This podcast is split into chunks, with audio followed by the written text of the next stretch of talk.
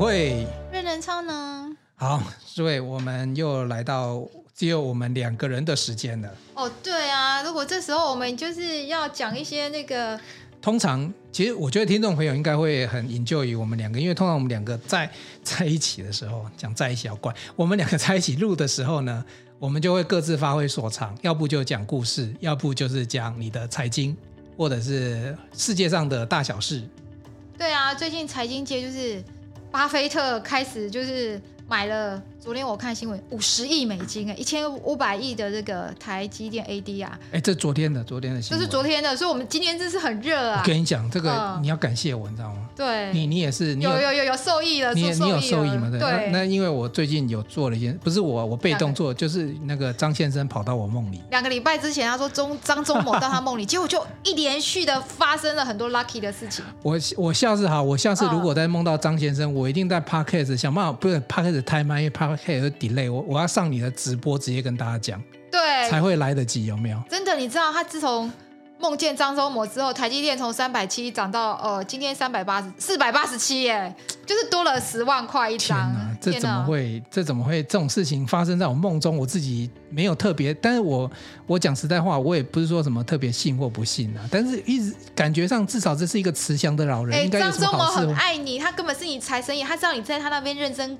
工作过七年，他知道你现在过着呃。就是说，在创业比较辛苦一点，还知道来领梦境哎，给你提醒一下。是是？我觉得这至少是因为我当过他员工嘛，对不对？对。其实我有一阵子在做地方特派的时候，我也采访过他啦。他有有一点缘分呐，有一点缘分。对啊。嗯、那我觉得还有一个就是说，我觉得张忠谋真的是台湾，我自己觉得啦，虽然我活的时间也没有很长，没有看过，我觉得在台湾很多的企业界的领导里面，他算是一个典范人物了。对。哎，你看的比我多，电子业你比我懂，我觉得。领导者的风范，你有特别有听过他近距近距离的演讲？因为我的老师有什么金莲坊啊？他其实以前他们都是台积电副总，然后他来演讲的时候，哎，其实那个很近的看着张忠谋讲话演讲，他有一些特色，真的是让人蛮喜欢的。你你知道张忠谋也会骂人，很凶啊。对，其其实台积的文化，我稍微等一下，如果啊，我们今天跟郭台铭很像，我觉得老板都是这样子。哎，我们今天就是专心来聊台积电，是不是？呃。啊，还有一点，你他最近运气很好。那天呃讲完什么梦到张忠谋之后，隔两三天又什么你中奖。对，我这辈子没中过什么大奖，好不容易有中到一个 一个也也不算大啦，OK OK 的奖啊。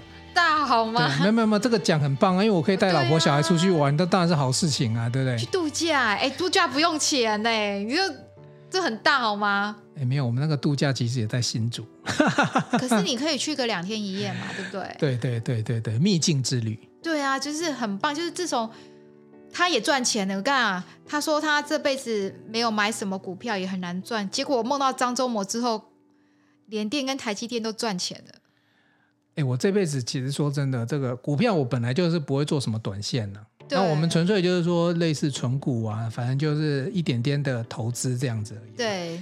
对啊，但是也最近，而且台积电这件事情蛮有趣的是，这个家公司从它的自从它的上市以来，应该它很难有那种大起大落，它不像人家那种股、嗯、股市名嘴报名牌哈，会会涨停。可是我记得台积电是不是前前一阵有很近涨停，还是很接近涨停？是不是有一阵子？呃，就是在今年年初的时候，就去年年底到今年年初的时候，就是一直拉，大家都说拉居股，拉居股。然后最近它又有那种现象，是因为。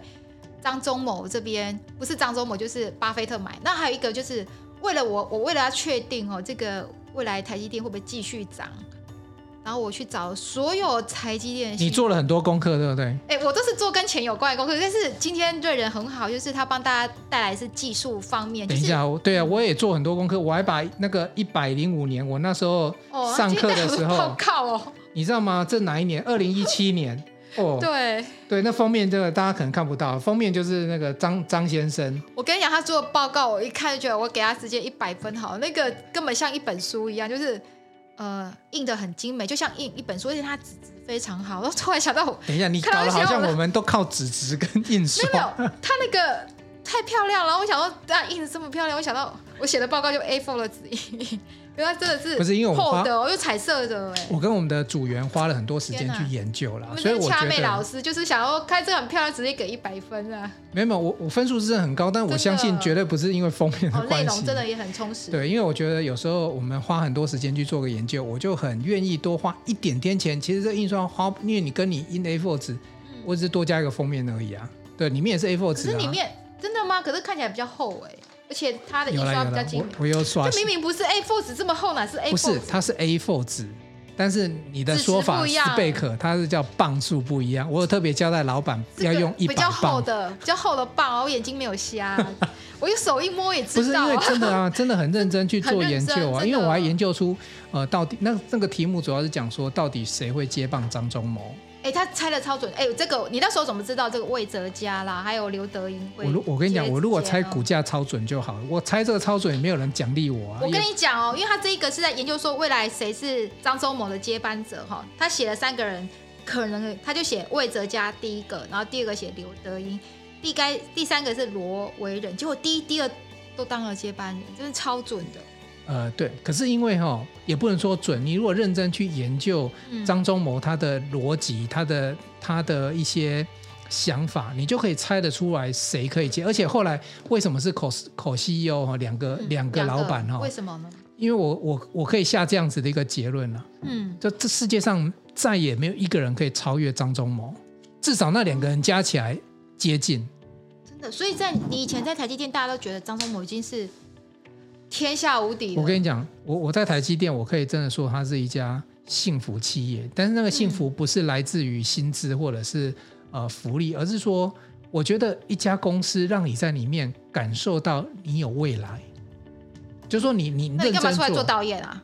你干嘛离职啊？哎，我就是在台积电感受到未来，我的未来不在台积电啊，你懂吗？还我的未来不是不真的啊，因为台积电给了我一些，那时候我们还有分一些股票，哦、对。台积电给了我一个未来，是说，哎，我手中有有一些资金。我先讲一下，他在台积电六十块的时候离开台积电，然后离开的时候，台积电直接从六十块变成六百八十块。等一下，没有直接好吧？六十到六百八，这中间要经过七年，七年。二零二零零八，你看接近十七年。哦，你二零零八就离开台积电？二零零八，对啊，十十四年啊，十四年，十四年的时间。你离开台积电十四年了？二零零八，对啊，差不多啊。二零零八就离开台积电了。二零零八、二零零九，反正那你在台积电待多久？大概五年的时间啊。我两两千年初我就进去园区了。哦。哥哥，我也没有很嫩，好不好？很早就去工作了。那你这样没钱了？就是你台积电待五年，那时候太早，它股价还没有高到说后来。因为我我们要创业，当然钱也一定是因为我那时候要买摄影机啊，要办公室啊。要买电脑做剪接啊，但是钱全部都那个啊。如果瑞仁导演那时候没有离开台积电，现在可能也是总资辈了。不会啦，我跟你讲，在台积电他很重视一个，就是说你真正的内涵。所以我如果在台积电要升迁，我考虑过了，我一定要再去念一个 PhD，不然我我我没办法。这几个副总都是博士啊？不，那几没没有博士，而且还都是留美、留留欧什么什么什么之类的。哦。对啊，几乎啦，因为他这里面不是说重视学历，而是因为你学历带给你背后的那个能力。嗯，在台积电，能力比学历重要。可是你没有学历，可能不见得会有能力了。嗯，好，那我们这一集要带给大家什么？就是要让大家知道说，哎，这个瑞仁先生哦，你既然梦到这个张忠谋的话，现在今天台积电收盘价是四八七嘛。嗯，你怎么都那么清楚？你个早上不是在跟我聊天？哦，我们早上录了两集，录了别录的我们大象山学长的，我们在录坚果，你一个知道台积电股价，这太厉害了。没有，我只要看一眼就记住，就不会忘记啊。好，就是就是说，它从三七七呢，三百七这边一直到四八七这个价位，那你觉得呢？它的未来性会不会再涨？因为他梦到张忠谋啊，所以他现在应该比我准啊，所以要问他一下。从技术层面来看的话，你一定要搞了全世，因为我们 Podcast 是全世界，全世界都知道我梦到张忠谋。对对对对，而且我在前面节目也讲到说，说我那个梦还不是只是梦到而已，我很清楚的梦到张忠谋来我家，我还去参观了张忠谋的家，这个蛮有趣的。所以你会知道台积电股价到多少？我下次我没有，我至少是在今天，我梦见赶快直播跟大家讲，这是第一件事情。有有有，上礼拜十一月三号。然后第二件事情是，那我们回过头来，我们从梦回到现实好了。嗯、台积电到底有没有什么样的价值？它的实力在哪里？但今天这一集我们就做两件事情。第一件事情呢，诗慧就从这个财财务财财报新闻的专业来跟大家分享他看到的事情。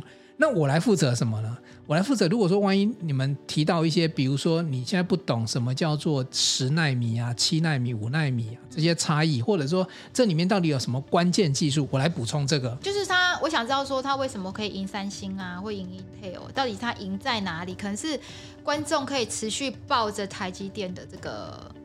这个理由嘛，总是要一个理由在这样。对对对，我我从已离职的员工讲技术了哈，也跟大家听众朋友分享，如果未离职的员工，对不起，你听不到，不是他们小气，哦、因为台积电非常重视 PIP，就是所谓的资讯机密保密，任何一个员工他不会对外去，我们连朋友他已经离职十四年，说他没关系。所以万一我下次如果没有 Podcast 节目，代表我。被抓去关，应该不会啦。我因为他已经离开没有，因为我不在工厂里面，我纯粹从客观的角度哈。像数位时代的十月份的报道，他也报道了半导体抢人大作战，里面也有一些所谓的半导体的科普尝试。他跟大家介绍什么叫做黄光蚀刻薄膜扩散，半导体制成是怎么做出来的。对，好，那我就负责这个部分。好，那你先来好了，你先看一下你讲一下你看到。大家有兴趣，就是说，呃。昨天晚上我就最近一直在看那个台积电 ADR，因为你要知道说美股台积电 ADR 涨到哪里换算台股多少钱嘛。那我昨天我就去找，我想知道这个那个巴菲特到底买台积电平均价多少？没有你查得到巴菲特？你跟所以巴菲特，你有梦到巴菲特吗？没有，我就是看实际数，我对数字很敏感，我对数字，因为哎，你先跟听众朋友讲一下为什么？这个是秘密，对不对？你可以知道巴菲特买多少，他要公告吗？就去 Google 看财报啊，一些就是我对我只相信数字，我不相信别人跟我讲的话，所以我不会去听名牌，我只相信自己而已。那我今天必须知道说巴菲特买的均价多少，那我才知道我台积电可以放多久嘛，嗯，对不对？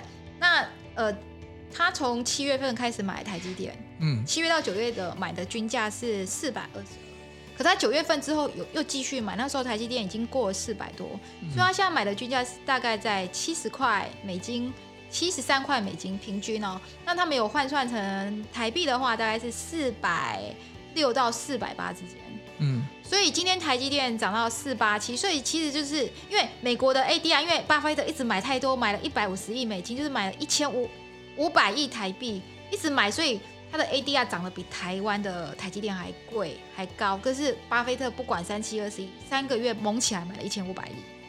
除了他买之外，还有什么桥水基金啊？就是达里欧，我很喜欢达里欧。其实达里欧改变了我一生哦。那桥水基金是很很有名的一个基金，它规模他们的规模跟什么 Tiger Global，他们的基金规模都是千亿等级美金的哦。嗯，所以他们算兆级的。那他们目前也持续加买台积电中，所以你看台积电昨天期中的时候直接涨，它刚开始是跌负的一点二趴，就是。开盘嘛，大家有想到这几天台积电被那个巴菲特买了那么多，也涨了这个三成了，还会再涨吗？因为其实美国的台积电它的 ADR 是从五十几块直接涨到八十几，够了吧？六十几涨到八十几，那够了吧？没想到它刚开始开盘是跌的，后来直接往上冲到十二趴，因为呢这个桥水就是很多，还有除了泰格之外，那还有什么摩登啊，那种大咖，就是很多华尔街。因为巴菲特一直买，因为他们觉得说，巴第一点，巴菲特从来不买科技股，一次买那么多。那巴菲特从哪里有钱？你知道巴菲特从哪里拿拿钱来那个吗？来买台积电吗？我只知道那个台积电副总去设置直射，那叫设置还是直射股票？直压直压，魏哲家质押嘛？对对对。OK，这是魏哲家质押，可是你必须知道说。你看一个基金规模真这么大，它既然有一千五百亿的台币去买台积电，那它一定是卖掉什么东西来买台积电的，这一点一定要知道，哦、因为你才知道不要去碰那个东西啊，这对没？哦，哎，师慧今天讲到重点哦，我跟你讲，投资的东西就是我觉得经验跟次数很重要，就是说，那我们在投资就不要再买那个东西了，他就是对对对，对吧？他到底卖了什么？他卖了大陆的基金，就是皮皮卡迪。皮卡迪就是他在二零零八，他买了很，他进前进大陆，他赚了很多钱嘛。他现在把大陆，因为大陆跟美国关系不好，那巴菲特是一个政治，就是他对于政治的关系很敏感，他觉得不好，那大陆的那些投资，他就最近卖了八十八亿美金。哦、可是他买了台积电一百五十亿，八十八亿。听起来巴菲特现在挺台的哦。对对对，挺台。所以今天这个大家听到这一集就知道投资要怎么做。你看思慧的那个思想脉率。其实哈，如果跟我认识知道，我投资并不是随便听个幌子或什么，我其实都是自己要去研究，然后抽丝剥茧，因为我才会有信心，这股票我可以放多久嘛。嗯。那如果你在二八十八亿，那剩下来六七十亿怎么来的？对啊，还有嘞。他就把美国一些金融股卖掉。金美国的金融股。对，他以前他最喜欢买金融股嘛，那、嗯、他就又卖掉，然后就全力的买了台积电。然后你知道台积电占他整个，你看他以前买那个伊卡迪的话是八十八亿，可是他买台积电一百五十亿，那代表什么？代表他两倍的重视啊。对。你看到，所以他现在是非常的重视台湾的，所以我们这个台湾将会有一个黄金鱼。那我这样弄完，你还想买台积电吗？哎、欸，对啊，对啊，他刚刚跟我说。思慧，我可能我当然知道台积电，因为他赚了很多。因为黄瑞仁先生这两周来台积电赚了很多。这种公开的频道，我我买的是零股，好不好，小姐？我不是买几百张啊，我们是买零股，好不好？我们就赚一点那个便当钱。我我在讲的是魏哲家赚很多了。魏哲家是，哎，我跟你讲，我我今天是不是传给你？对。你看魏哲家只是上新闻的，你不要忘了台积电还有一个当初那个那个董事啊。董事当然是赚很多，因为他们身上很多股票啊。曾凡成有没有？可是他并没有去质押，那是他原先的股票啊。他就不用质押，你他你那个张数多少？对我来讲，他没有多，赚只是股票放着，因为他自己是副总，他本来就不能卖。对我来讲，我觉得他他是天生有钱，我不会去羡慕。我比较羡慕的是那个魏哲家，因为他可能钱没有他多，但是重点来了，他会做经济操作。我觉得一个厉害的人就是说，你穷没有关系，可是你有头脑去做经济操作，你的未来性不会比有钱人不好。对，就是他懂得知道什么样做，什么时候做适当的投资啦，而且是投资自己的公司的观感很好啊。因为我觉得魏哲家是他的气，就是他的这个气质、勇气，就是会让人家敬佩他。因为他知道台积电不好，但是的股价不好，但是知道台积电委屈了，他以身作则这件事情让我很佩服。我对魏哲家就直接加到九十九分了。也许他本来没有那么多，现在就直接加到九十九分了。那你可以介绍一下魏哲家的 background 吗？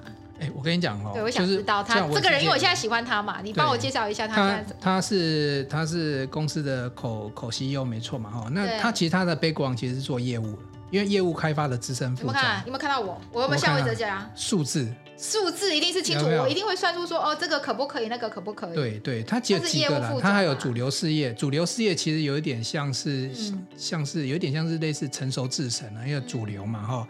然后还有那个南厂区的这个营运副总，那他也在特许那边待过，那个资深的 VP，哦，所以其实他的背景像刘德英，刘德英他其实是做营运的人，哦，他是运筹帷幄的人，就是后段，就是就是 COO 的意思，有点像，对对对，他比较是营运端，然后在这个也当过先进制程的的 VP 啦，哦，然后呃也也最少也待过四大，就比较是制程工厂方面，就是说。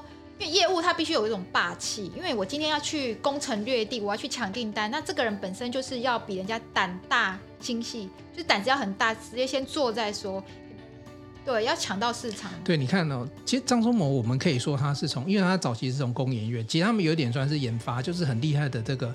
其实有时候我都会私底下讲外星人，那个脑袋不知道装什么，就是很厉害，在工程技术。即使你看张忠谋九十几岁，工程技术我相信他都还非常清楚。那我当初还选了一个人，说可能的接班人，他就是我们 R&D 的的长官，我那时候的长官。研发很重要。对，因为他是属于比较就是先进制程这一块的，可是研发是台积的命脉没有错。可是你看张先生在布局的时候，真正在做 handle 的人，还是属于业务跟研发，哎，业务跟营运的人来做。像刘德英跟这个魏哲家就是。你可以看那个像 Steve Jobs 贾博士苹果啦，或者是 Tesla，他们其实都是业务。底子出来做老板的，因为业务比较会去抢单子，去看公司成长性，要未订单，公司才会成长。对，好，那这个是属于人的层面嘛，哦，就领导。其实台积的领，它整个团队都很重要。然后我们刚才讲的是领导团队嘛，对。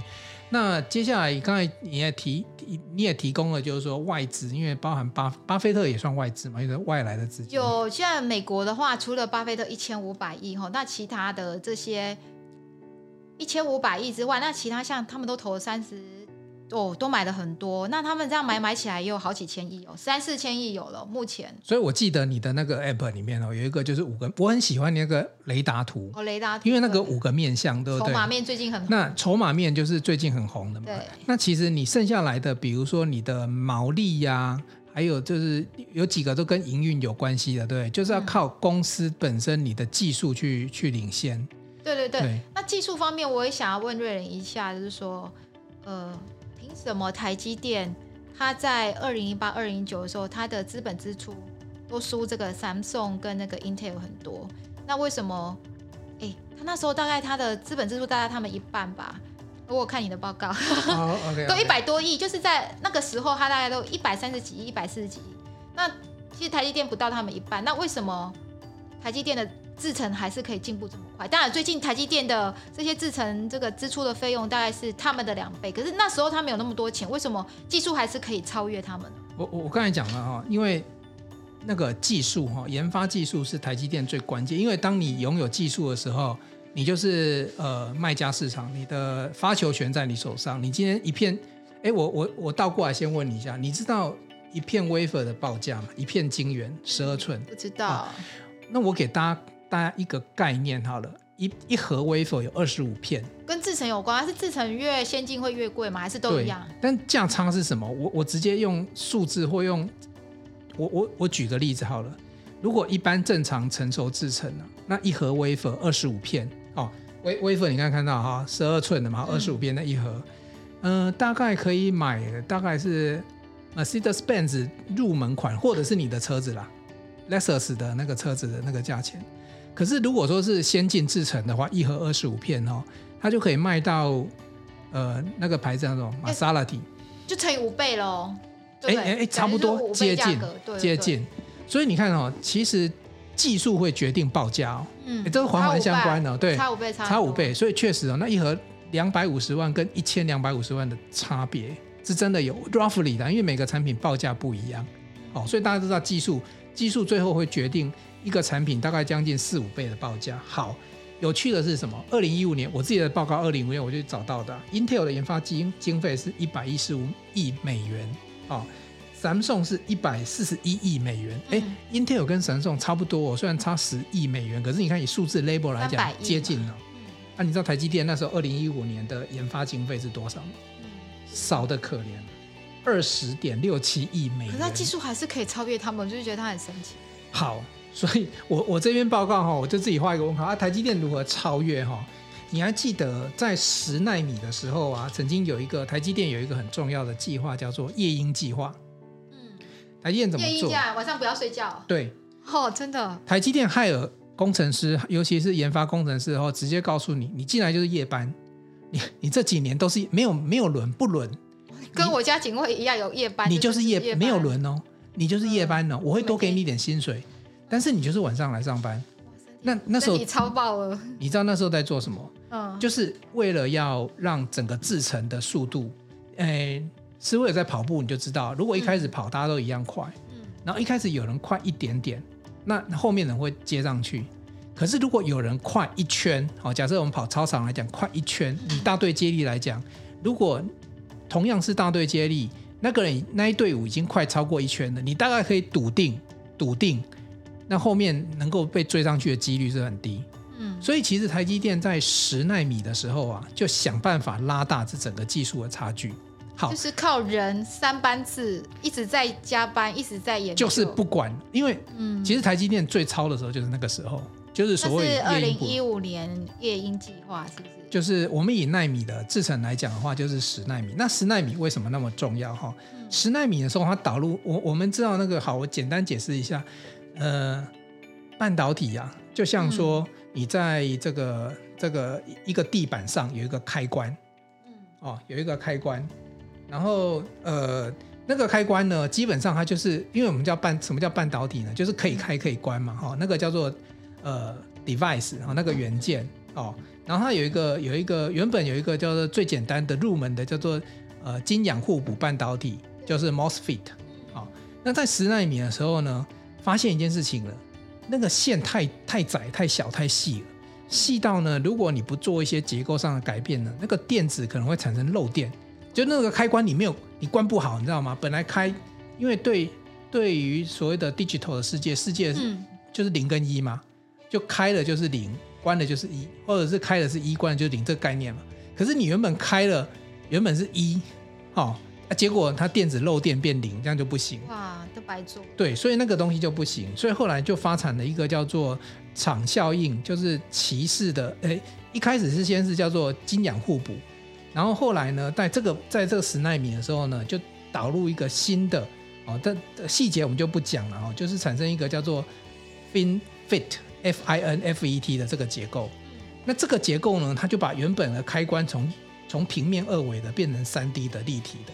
哦啊，概念上来讲，就是立体的时候接触面积就大，就可以避免刚刚我讲的那个开关开不好的问题。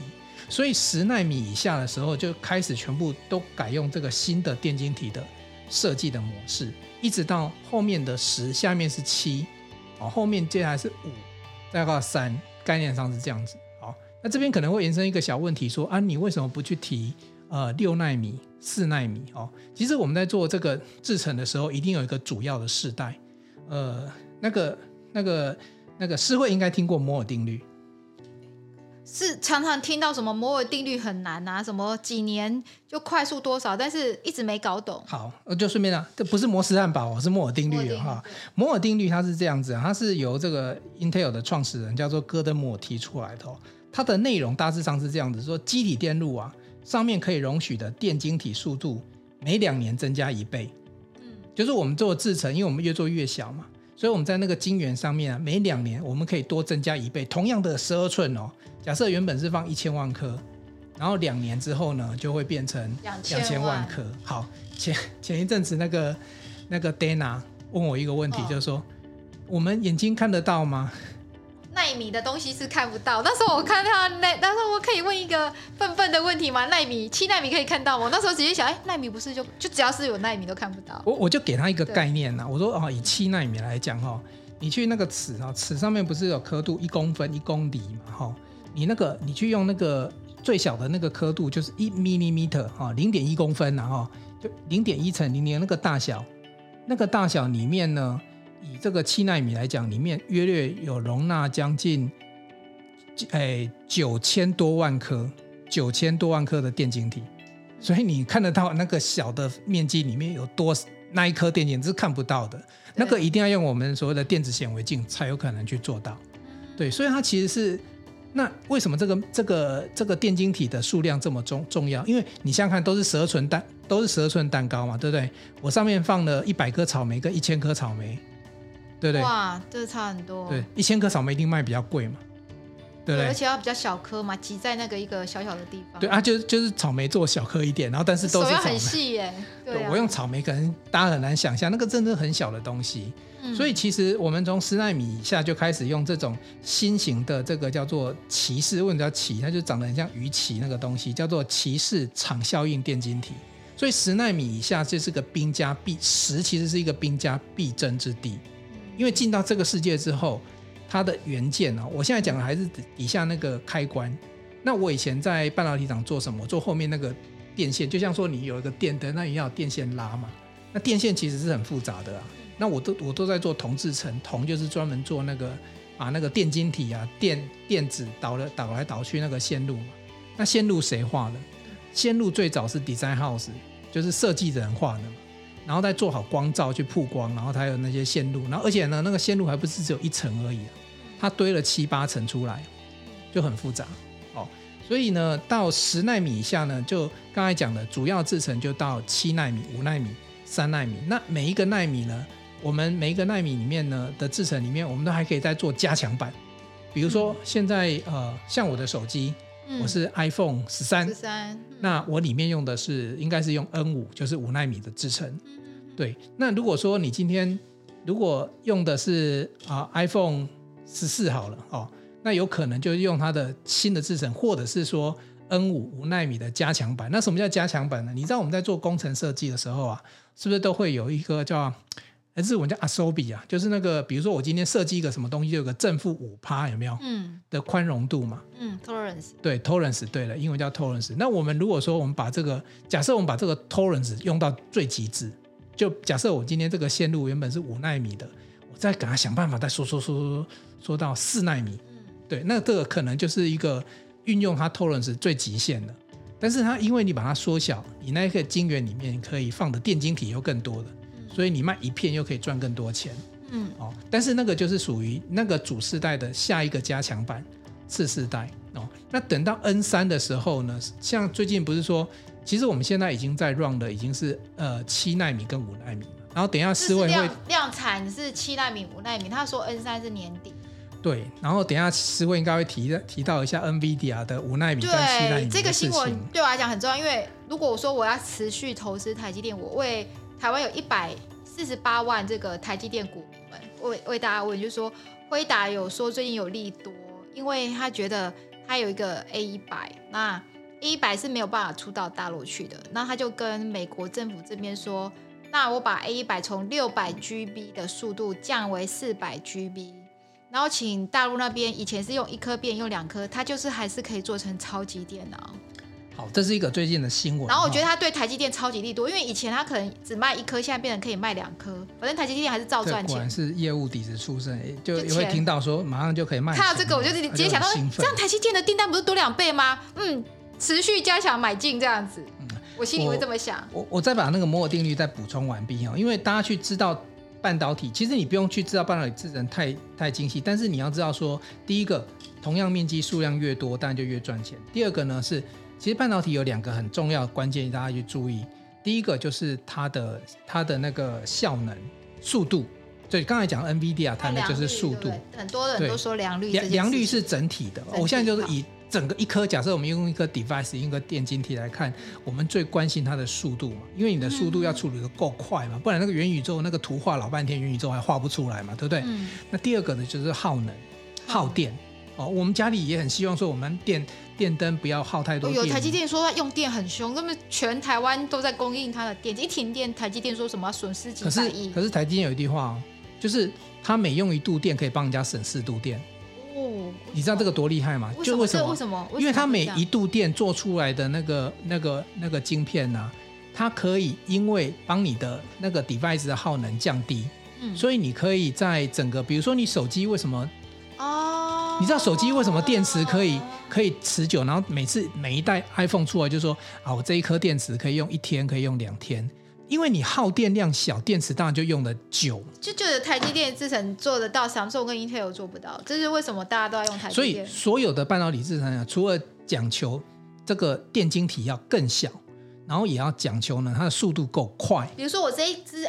iPhone 如果用到台积电的晶片，跟用到 Intel 的晶片可能不一样。可能台积电晶片，我这个手机的电池就可以比较晚、比较慢被用完。应该是用不到 Intel 的晶片，因为早期顶多只有台积电跟那个 Samsung 的晶片。哦，好，Samsung 的晶片，那我觉得我的手机可能用到 Samsung，因为我觉得它超耗电的。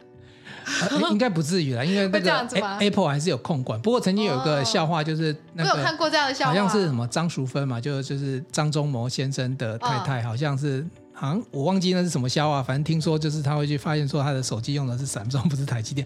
一一般人应该是看不到自己手机里面的 chip，因为它是埋在里面的，你不会知道。但是批号可以查啦。对啊，如果说我今天这个手机打开去修理，我看到啊上面秀的是 Samsung，那呃不是 TSMC，它不会它不会秀出来。可是它那个是有一个方法去查那个批号什么什么，那个就是另外一门技术。但是我要讲是说，我们刚才讲就是十奈米不是决战吗？对，你说决战在那时候 Samsung 也很厉害，然后就差不多二零那时候我讲二零一五那对，然后台积电又少少研发经费，所以但是台积电我觉得台湾人韧性就是就是厉害。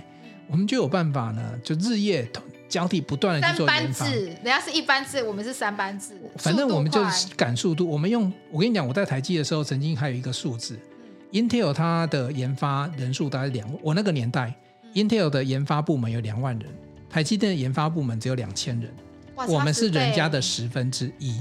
你你以刚才看的预算来讲，也差不多那个 label，所以我们的钱，呃，台积电你说二十几亿嘛，那。一百一百三一百三十亿这样，所以你看，我们钱比人家，我们的预算比人家少，少七倍，人比人家少，少少十倍。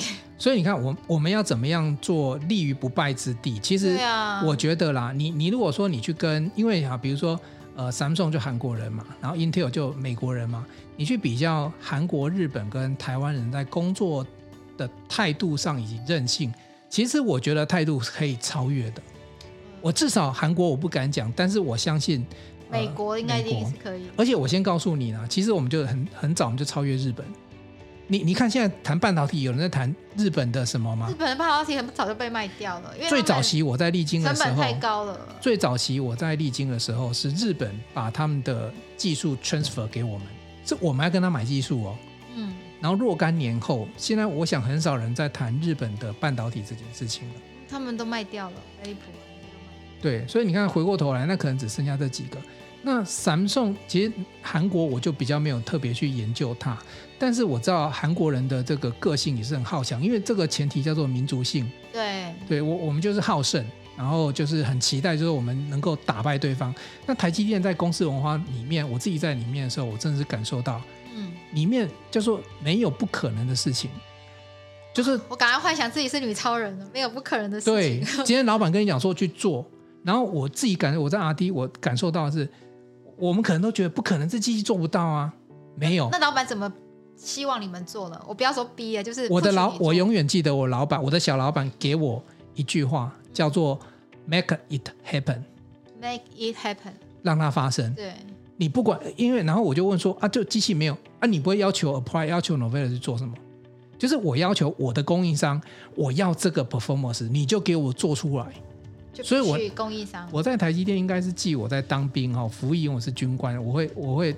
凶，我会比较大声，那个气势要把兵压住之外，我另外一个人生另外一个对人比较凶的时候，就是在台积电，就是跟厂商说，我老板说要我做出这个，你要交出东西。我会对，我们是会跟我们的 vendor 供应端去要求的。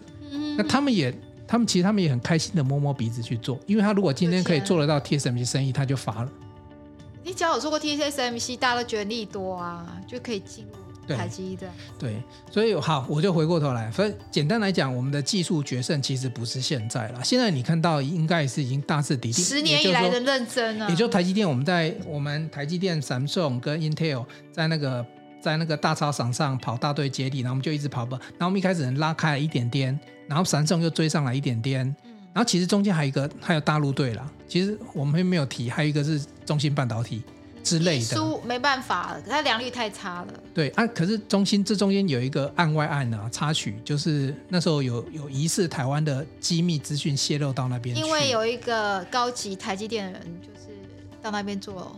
对对对，好了，不、哦，那个其实也是本部门主管这样子。好，哦、这个其实都过往了啦哈，嗯、因为这这个主管他也转战很多地方，但我觉得台积电不管这些人才怎么样流失，他都有办法把。人保住，所以我昨天有请台积，请世会去注意一下。你知道台积电现在有几位 VP 吗？副总？我跟你讲，二零一五年的时候是十六十呃十六位，哦十六还二十位，十六位，然后过了五年之后是二十位，对，然后现在，啊、然后现在我我我我昨天也很好奇，我就上官网再查一下，二十五位。对，一个公司有二十五位副总，二十五位有时候在一家公司可能就是一家公司的，你知道吗？二十五个人就可以成为一家公司，两三个人几乎就是一家公司。好，所以从人数上面来讲的话，也就是说台积电会很期待在这里面保持技术的竞争优势，所以在 N 七的时候又拉开一点点，然后 N 五的时候再拉开一点点。所以其实因为思维可能研究报告，他们都是属于现状。哦，现在他出货给谁？他的主要客户是谁？对啊。请思维跟大家分享一下台积电主要有哪些客户？好了，就是你只要念得出来，美国科技龙头都是，不管是像辉达啦、超微、AMD、Apple、苹果啦、微软啦，Intel 也是他客人啊，很多啊，嗯，几乎都是嘛，对，你想得到几乎都是啊，对。那我们的生活几乎离不开半导体，特斯拉、未来车子 IC 也是台积电啊，对啊，对啊。车车用电子里面，对对对，对对对，嗯，然后最紧。以消费性电子来讲，比如说手机，嗯，然后我们的电脑几乎都要用得到了，几乎没有了，几乎没有说不用到半导体。先进制程，对，对啊。那还有一个是说，未来在比如说云端运算，就有些可能大家碰不到，可是大家间接会碰到的，比如说啊，假设啦，你现在有用这个。呃，银行的这 app，然后银行一定有很多资讯，它有治安的问题，那所以它一定要用那个什么什么超级电脑什么去去帮你弄那些。就是大陆一直在做超级电脑，对啊。对，所以这里面其实就就有这些东西。好，这个是我知道的这个技术性的东西。那、嗯、那我转回台财经方面，到底台积电没有？我想大家朋友就想比较想知道，我自己也想知道说，哎，台积电到底会涨到多少钱嘛？够实际了吧？就是说，那凭什么他大概会这样？那现在目前外资给他就这一波上来是给他一个评价是七百二十块，因为我们刚才有说过，这个巴菲特的均价七月到九月是四百二十二块和六十八块的美金和大概台币四二二嘛。那因为他十月份有继续买的话，呃，大概均价是七十三块美金。那今天台积电是八十块美金，ADR 哈八十点多。那七十三块美金大概和台币，他们是说四百八附近。那大概今天、哦、所以那个不是直接用汇率换算的，呃，ADR 跟汇率，它呃应该是 ADR，不是只有乘以汇率，它之间还有一些对价。哦、因为我刚才算老半天，对对对，对，对不起来。那如果以这样来看的话，今天台积电的价格就是巴菲特买的平均价了。所以是不是大家有人想要跑一波这样？就是哎。巴菲特的平均价就在今天的台积电价格超准，它就是四八八、四八七这里。他买平均，可是他要赚呐、啊，所以理论上他应该是预期台积电还会有更高。基本上价值投资法的巴菲特不买来没有放个十年是不会卖的。哦，所以如果说你要学巴菲特，嗯、你也要学他摆个十年。我觉得一个东西长，什么叫长期投资？就是我觉得你有价值，那就投资。那我觉得巴菲特比较喜欢买跟。政治有一点相关的，因为他的想法是说，你看巴菲特最近买最多的股票，除了台积电，之前是买什么？你知道吗？雅哉，他没有走进我梦里。因为我的偶像是巴菲特，他是买石油，有没有？他前一阵子不是说买西方石油，说什么全世界石油会缺吗？嗯，所以要卖掉很多股票，一直在买那个西方石油。嗯，现在已经变成西方石油的哦，就是最大的股东哦，嗯、几十成。那为什么他买西方石油？因为他觉得石油是战备物资。嗯嗯嗯。什么叫战备物资？就是说打仗的时候石油很重要，没有你有没有的人就一定输掉嘛。嗯。那因为自从美国跟大陆有晶片法案跟晶片战争之后，他觉得晶片半导体已经是战备物资了，所以他就帮美国政府先买起来了。嗯嗯嗯。所以他现在是说，他把这个晶片当做石油一样是战备物资。所以巴菲特很聪明啊，他觉得他买一个是。你先赶快买起来，放在身上，是别人以后抢不到了。嗯哼，所以他就坐在那里，就看着它一直涨就好了。就像石油最近不是很缺吗？因为俄乌战争啊什么的，然后石油很缺，对不对？所以石油就一直涨。嗯嗯嗯。你知道巴菲特买那个西方石油是几块买吗？三四十块就开始买，他现在已经七十几块了。嗯，就是先把战备物资买了放了，你也不用再投，反正就看着它涨。所以它是一个的价值长期啦，非常价值投资法非常，而且因为他买台积电，所以本益比那时候台积电才十十一嘛。那今天来看，你知道现在台积电的本益比多少吗？从十现在多少？你你有就是每一笔怎么算？你会吗？会呀、啊。啊，你说你说，就是那个成本去除以那个 EPS 嘛。股价乘除以 EPS，哎，对对对，对。那如果你台积电，你看它今年预估七三十七到三十八，我们抓一个保守三十七就好，是一定可以达到。那它今天股价是四八七，你除一下，嗯，四八七除以三十七的话，EPS 是多多少的？四八七除以三十七，答案就是十三点一六三。对，所以你大家可以看哈、哦，在这两个礼拜 EPS 多了三呢。这个梦到张忠谋果然非凡哈、哦，嗯，所以你可以可以知道是说，哎，那接下来你觉得台积电合理的本益比在哪？它会涨到多少？我记得你告诉我台积电合理本益比应该是二十啊，二十是一定可以，就是十六到二十。我们你一个合理比例一定有上缘跟下缘嘛，对不对？嗯。那我们如果以二十的话，你乘以三十七乘以二十是多少的？三十七乘以二十就等于七百四。好，七百四。那三十七乘以十六呢？这是保守，非常保守。乘以十六等于五九二。都看到了哈，就是所以今天外资就来说，哎、哦，台积电至少可以上七百二，就是外资给台积电价格就是在七百四这边，所以你可以保守说，哎，至少台积电应该可以。先前有说什么台积电六百块闭着眼睛买那个已经没有，就是台积电要重回六百块是有可能的。比如说你今天跟我说在思慧啊，你觉得台积电会涨到哪里？我都是这么来估算，就是说。我没有办法去猜它可以到哪里，我们不能空口说白话，我就会以它过去十年来，哎、嗯，因为过去十年来它的低低一点的这个本益比，其实它最低过去二十年来最低本益比大概十二，嗯，那如果现在已经超过十二嘛，可是那个十二是很久很久很久以前，嗯、但最近这十年的话，比较低的本益比是十六，嗯，那我们就拿最保守的跟，其实比较高的是二十五，其实它去年年初。呃，今年年初的本益比是还有到二十六，那如果你二十六好，你二十六乘以三十七是多少？我们现在要算一个高中低嘛，就是台积电可以到五百九九六二哦，那就是这就是呃非常乐观的意思。阿婷嘛，就是非常乐观，可能是九百六，可能近千元，对不对？对。那比较中中等的话，七百七百上下这样，那么看算？其实这个就是五百，这个我觉得是非常科学的科学的根据去计算，这个不是不是闲钩在那边降落降落。没有没有，我真的非常对我做事是非常。我们做这种节目要不要讲说投资一定有风险？然后投资要要要要，我没有叫大家呃，我没有叫大家买股票，我通常自己就是我。在电子业因为很久，我也我们一定第一个刚才有跟瑞仁讲，我们一定要自己熟悉的产业。我们刚才吃饭的时候也讲嘛，哎，你说你最熟悉的电子业，干嘛去买什么食品啊，或是什么其他的？我因为因为自己待过了，那也会关心嘛。嗯、其实这个是眼球效应，就是说你关心的事情，有一句话叫做“你关心什么，财富就会在哪里”嘛。对对，对，所以我比如说我关心我的事业啊，我关心未来发展，所以我就会投入很多在这企划。我很喜欢兜生态圈啊，很喜欢跟伙伴一起去找到新的商业模式，这是我觉得是很棒的挑战。而且如果找到新新的商业模式又可以赚到钱，这才是成就。我喜欢搞这个，那是创业部分。对，这是创业嘛。那比如说在投资的部分，你你你有，比如说你很喜欢开车，你你对电动车很有研究，那就买电动车。那你一定会去关心特斯拉，你因为知道特斯拉电池谁做的嘛？那你就会知道说哦，它的上下游会是什么？买买贸联啊，大中啊这些，就是特斯拉相关产业链。那对你就会知道说它有什么什么充电桩，什么各种各种不同的产业链，它的它的组合。对，对，对，那像瑞仁，因为以前在台积电，是不是对半导体特别有感觉？就是在这里。就好了，这样。对我，我我也是这么，因为我也没时间去处理别的事情了，因为我我会花比较多时间在我本业上。其实我还是蛮建议大家，就是说，呃，我觉得投资你可以，你可以花一点时间研究，但是我觉得人生最重要的是你喜欢做的那件事情。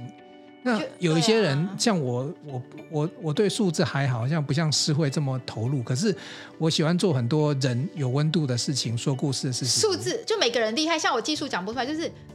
我们做我们可以信手拈来的东西，就是说，哎，我可能已经把它变成习惯，反正过去就知道，哦，这是怎么样。那比如说你对数字，其实你投资一只股票，你可以只讲技术，就是说你对技术很熟，你知道它技术先进，你也知道这个好好好，你投资它至少是有信心。因为你知道技术怎么？哎，那我补充讲个技术好不好？哦、因为有一个东西也要让大家稍微有一点点的信心然、啊、后，其实我们刚才讲说 N 六、N 五、N 七这样子这些东西，我我我讲一个数字给大家，当然这个也是市场的传言，大家可以参考一下。它因为有一些数字公司是不会流出来的，比如说良率这种东西，它可能只会在财报里面给你一个 roughly 的东西。哎，我想了解台积电良率有多少？因为我看它毛利有六十一哦，那像联电的毛利就四十几趴。嗯，那为什么台积电的良率可以胜 Intel 跟 Samsung？为什么他们数字那么多，就是没有办法良率？我先跟我先跟大家分享一下良率是什么概念哦，零、嗯、到一百，零到一百，一百分就是那一片 wafer 哈。我们刚才讲说七纳米哈，七纳米里面哈有九千六百多万个电晶体，如果是一百的话，就是九千六百多万个电晶体都活着。但是如果你良率是九十，你就乘以零点九。当然你，你你的良率越高，代表你活的电晶体就越健康，就是可以卖钱。感觉像细胞哎、欸，哎、欸，好可好好，对，好特别哦。对，哦、那那那以还有另外一个指标，大家就知道我们在我们在做工程的时候，一个东西不是只有产出来就好。好，我我我用我用小宝贝好了，小宝贝如果说都顺利生出来，那就良率都百分之百。嗯、可是呢，不能够夭折。也就是说，这些宝宝们呢，都必须活活得很好哦，活到活到他的 lifetime。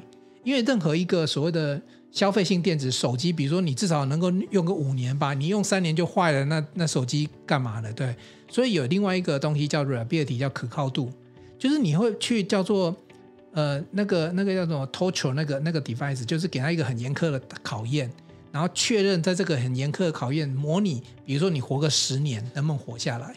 那可靠度也要过哦，不是只有良率哦，良率过了，下一关是可靠度。比如说你用了久了不能漏电，漏电还得了，那就是会发热啊，机器会坏掉。所以这两个其实都要并存哦，这两个并存。但是大家还会先看良率。那我跟大家分享一下良率哈，传言啊，传言就是 N，呃，其实目前来讲 N 十、N 七，大家的良率都还不错哦。然后 N 四的时候呢，这时候为什么 Samsung 就就会有一点危机了哈？台积电的意尔在有一个报道指出，它意尔大概接近七十趴，哦，正常来讲，我们在 production，我们有我们在研发做完之后啊，我们倒觉得差不多可以量产了，有一个叫做呃 risk production，就是说风险生产，我们先做小量产去试试看。那时候大概良率都有八十趴以上，你做一百个电晶体，有八十个要活着。可是你到 N 四，你看这个 N 五再往下 shrink 的时候，它又有点困难了，所以它活着的几率可能没有要到八十，可是七十趴也很不错了，你知道吗？Samsung 只有约略三十五趴，大约是这样成本就多两倍，因为对。对活着这样成本就很高啊。然后我再告诉你，N 三这是预计，你刚才说今年嘛，二零二二。新闻写说年底。年底嘛，哈，但也传言呐、啊，台积电的 E 的良率大概是八十，有没有？哦，难怪，所以人家是说没关系，Samsung 说不是说先 announce 或 Intel 先 announce 三纳米做出来，大家说不用担心，因为他们良率不好。因为 Samsung 的良率只有十到二十趴，传传言三奈哎，哦，这很重要，三纳米对，所以其实因为呃台积的良率，你看呢，八十趴跟二十趴已经差四倍了，嗯，这就像你跑步，你已经已经跑赢别人四圈了，这时候你的你的几率胜率就很高，也就是说未来你看我们现在是 iPhone，我现在出十四嘛，对不对？嗯，接下来要出十五嘛，那我现在已经 N 五了嘛，对不对？那如果说是十四的话，它可能是用 N N N 四，然后接下来要用 N 三了嘛。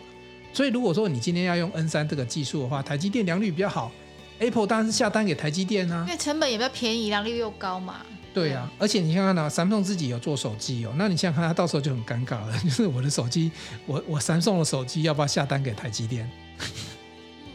有没有有没有这个这个有趣的？要不然他 Samsung 手机做出来不好用，大家也不爱用。对，这时候就会很很夸张的，就是说，哎，电子业就有可能会一个大哥就独大，嗯，对，那独大的时候，价钱又回到他的就发球权了，那个定价的权利又回到这个技术独大，所以为什么台积电最近会一直被看好？是不只是它的呃 N 七、N 五啊，甚至 Shrink 的 N 四，这个这个是它的主力，它正在 run N 三，它其实都有一些好消息会传出来。嗯那我觉得台积电前一阵子大家都知道，它股价从六百八一直跌到三百七嘛，然后大家就是觉得哦天哪，没有未来了，台积电赶快跑掉。其实很多散户真的是受不了就跑了。那其实大家可以想想说，哎，它现在有这些利多，那其实过去台积电你知道为什么跌吗？怎么会从跌掉腰斩？你知道最重要原因是什么吗？应该是就筹码面了，外资呃，应该是地缘政治，就是说一直觉得说大陆会逮过来。那其实你知道到底是谁卖我们最多？我都帮这个大家找出这个答案。哎，真的有找到答案？当然哦，我来上 podcast，我当然都准备很多，好不好？我昨天没有睡觉了哎。我我其实偷偷卖很多，让你知道了。没有，开玩笑。到底是谁？到底是谁？就是新加坡这边的外资，因为像东南亚，其实比较担心大陆会打过来，我们其实都不是美国担心。那些外资是几百万张的卖掉台积电，都是新加坡的一些外资。新加坡的外资，或到东南亚的马来西亚这些的，其实在美国卖的都没有他们多。但是我必须说，最近他们都在补货。哎，好像因为自从我觉得拜登做了一件蛮重要的事，就是他去跟习近平要一个答案，到底你要不要打台湾这件事情。这这是不是这两天新闻呢、啊？对对对对对，所以、这个、新闻跟大家讲，我还漏掉，我还没有 catch 到这个新闻。哦，就是两天前，呃，他去讲说。他跟习近平说：“你到底会不会去打？”那习近平说：“目前暂时不会去打台湾。”哦，这是事实哦，不是你做梦的。我、哦、没有，我没，我没有办法梦到这些。我这个人这很重要，地缘政治其实会让大家的，就是因为这是风险承担呐、啊。如果说先前外资都说怕大陆打我们才包卖我们，现在如果大陆可以至少暂时不要打我们，还比较好。但是我觉得有一点危险，就是选举来了，大陆还是会想要吓一下台湾这样子。哦，因为要选举嘛，哈。好，那我们今天就是真的是跟大家讲了很多秘密，台积电到底可不可以继续持有？我觉得这个是最近很重要，对大家比较想知道的。对，其其实投资你自己去判断了哦，因为我跟你讲，叫做这个，反正千金难买早知道嘛，早知道我梦见张忠谋的时候，就应该暗示那个叫底部的时候，我也就做个直播，大家就很 happy，有没有？大家应该要感谢我。可是这件事情几乎就直播啦，十一月三号你说你就昨天梦，我们隔天就直播啦。可是没有仙姑指示，我们也不晓得，因为那个梦还要解梦，你知道吗？有啊，你星期三我们就解梦啦，就说你最近有好运啊。是我好运呐、啊，对，也不知道说我的好运会带给大家好运呐、啊。有有，最近我有接受到的好运啊。有啦有啦。对对对对，我们都有，okay, okay. 对对。好，没有，我们期待我们是国运昌隆，然后真的是每家，因为其实就算台你没有买台积电，台积电很好，对你的人生还是会很好，因为梦到张忠谋，全台湾都好，你看有一百五十万个股东。都因为你的梦而受益，不是吗？对对对，大家心情都很好，我们我们就会活在一个很开心的日子，我们日子也会很好啊，对不对？对，嗯，嗯好，今天呢，我们就很开心。哎，我们我们一个台积电的主题，我们可以聊这么久的时间。现在我们到底聊聊多久？已经已经也不错了，快一个小时了，真的是。怎么今天每一集都聊一个小时？我聊到肚子饿。因为因为很难啊，因为这一集我们要想先把那个财务啊，还有一些投资的，然后我要想办法用。这一集要仔细听，因为这一集的。知识是很多，含金量很高，只是。大家可能要听一个小时这样。对啊，因为如果你真的想要了解这个产业，我刚才也是想办法用地球人的话来翻译外星人在做的事情。哦、有，我有跟瑞仁说，哎，这一集你不要讲技术，讲到我睡着，因为我刚才已经已经有要打哈欠，然后有有有，我要睡着了。我有注意到，因为这个东西其实真的是不是那么容易啦，因为你，你叫大家去去想象什么电晶体就是一个开关，然后什么电子会漏电什么。对对对。可是我刚才其实主要是要跟大家分享说，第一个，你做这种东西，你的。同样面积里面做越多，你当然是你的利润就越高嘛。第二个要做的更快嘛。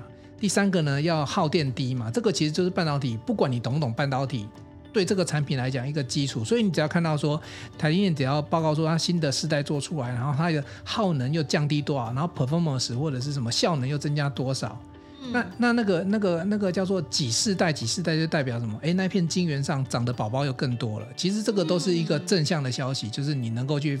分析这家产业很重要的依据，尤其半导体这个产业。嗯，好，那我觉得这集很棒哦。那我们是不是就到这里呢？好好好，爱你哦。然后希望这个大家台积电股民们赚钱哦，爱你，拜拜。拜喽。